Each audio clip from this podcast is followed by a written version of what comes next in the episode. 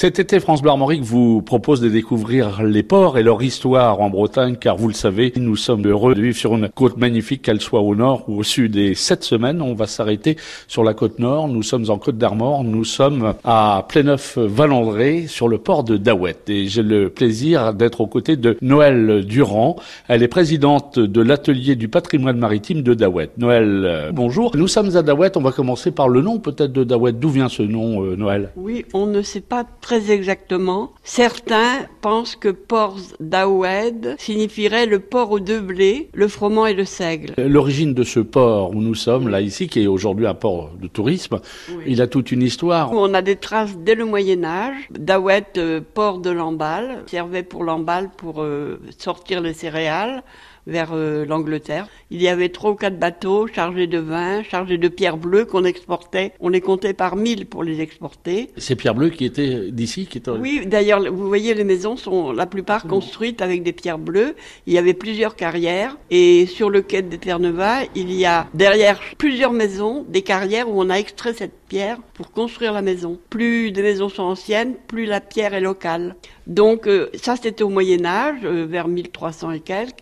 Et puis ensuite, euh, à Daouet, on a des traces des premiers Terre-Neuve. En 1510, le navire de Daouet, la Jaquette, avec comme patron Guillaume Daubé. Ils ont laissé des traces parce qu'il y a eu un crime et que ça a été noté. Et après, le roi de France euh, a fait rémission de ce crime. Et donc, euh, la jaquette en 1510 allait déjà à Terre-Neuve. Avec les Bréatins, on est un des premiers ports où c'est signalé. Peut-être que les Basques sont allés très tôt, mais on n'a pas de traces. On rappelle pour nos auditeurs, les Terre-Neuve, c'était ces pêcheurs bretons qui partaient pour la grande pêche à À Terre-Neuve. Terre-Neuve, voilà. Et ici, Daouet, à Pléneuf, c'était un, un port euh, Ben- où il y avait énormément de Terre-Neuve. Oui, parmi les ports de la baie, c'est un port qui comptait.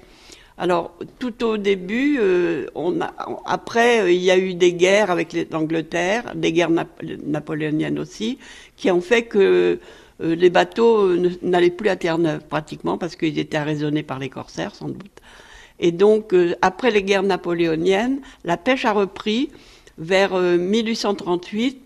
Euh, Daouet a commencé à envoyer quelques bateaux euh, à Terre-Neuve. Et l'activité de la pêche, de la, de la grande pêche, a cessé quand, euh, Noël On peut dire qu'à Daouet, il ne restait plus que deux ou trois bateaux euh, au début de la guerre 14. Euh, le dernier morutier qui est revenu de Terre-Neuve, c'est le Léon qu'on voit là-bas. Il, il a cessé son activité de pêche en 1926. Après, jusqu'en 1931, il a fait du cabotage. Après, il est resté mourir au fond du port. Et quand les Allemands sont arrivés, ils l'ont fait détruire parce que ça les gênait de, voir ce bateau sur les quais. C'est avec plaisir qu'on reparlera de la grande pêche demain, Noël Durand, ici, toujours depuis euh, Pléneuf-Valandré, au port de Daouet. Et on parlera de ces marins extraordinaires qui partaient, tout gosses, qui partaient pour la, pêche à Terre-Neuve, tout cela sur France Armorique.